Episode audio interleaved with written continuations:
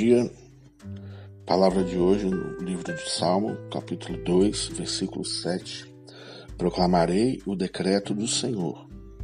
Ele me disse: Tu és meu filho. Eu, hoje, te gerei. Deus falando a respeito do seu filho Jesus perante uma rebelião onde de certa forma acontece até hoje, que os homens não querem mais aceitar o domínio do Messias, onde eles querem romper os laços e rejeitar totalmente a autoridade do Messias, Jesus Cristo, Filho de Deus. Então, nesse contexto de Salmo, eu não vou ler todo ele para você, recomendo que você leia, a resposta de Deus perante essa rebelião. Sabe o que ele faz? Parece até engraçado, mas ele ri e zomba. São as maneiras dele expressar que a onipotência divina nada tem a temer ante as maiores forças que os seres humanos podem criar, inclusive bombas atômicas, foguetes interplanetários. Então essa ira e o furor representam a reação da justiça em confronto com a justiça dos homens.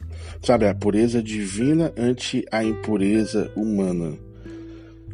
Coisa temível é provocar os castigos que vêm do Senhor. E o que, que isso tem a ver comigo, você diz nessa manhã? Por vezes nós mesmos somos aqueles que provocam esses castigos para vir do Senhor, quando não colocamos não o colocamos como sendo de fato o Senhor e reconhecendo o seu domínio, a sua majestade. Sabe, a declaração de Deus que, seu, que Cristo é seu Filho unigênito, na palavra gerei, que a gente leu, ela foi compreendida pelos apóstolos nos seguintes sentidos. 1. Um, a ressurreição de Cristo assim nasceu para a eternidade. 2. O fato de Cristo também ter sido Filho de Deus desde a eternidade. Cristo, como Filho, recebe de Deus sua comissão e ele executa com obediência. Então, eu quero te lembrar que Cristo, ele foi o unigênito. E daí nascido o evangelho para nós apresentar a salvação através daquilo que ele fez, a obediência dele de ter vindo à terra, de ter sido, de se entregar para ir para aquela cruz, ter morrido, ressuscitado, para que nós possamos ter acesso também e sermos filhos de Deus, restaurando o plano do jardim, onde Deus quer o quê? Comunhão com o homem, exclusividade no relacionamento onde pai e filho se encontram diariamente. Parece que é, Deus vem insistindo nessa tecla, você diria, poxa, você fala e fala e volta e meia você volta no mesmo assunto. Bom, não sou eu que volto no mesmo assunto.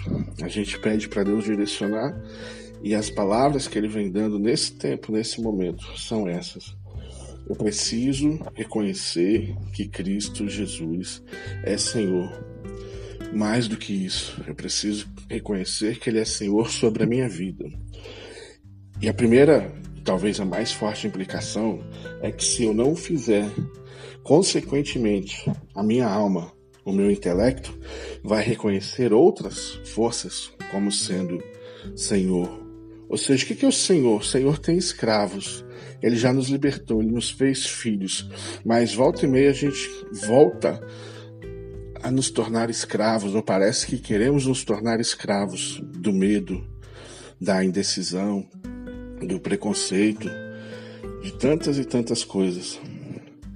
Ah, uma nação tem bombas nucleares. Ah, o fulano naquele país ou nesse país acontece isso, aquilo outro. Ou o que será de mim? Você percebe que você começa a se dobrar quando você faz esses questionamentos e esses pensamentos a outras forças que não o seu Deus? Quando nós nos dobramos ao Senhor Jesus, ao Messias, a nossa alma fica leve, porque nós sabemos que Ele tem o controle, que Ele pode abrir o céu e mudar a nossa vida por completo.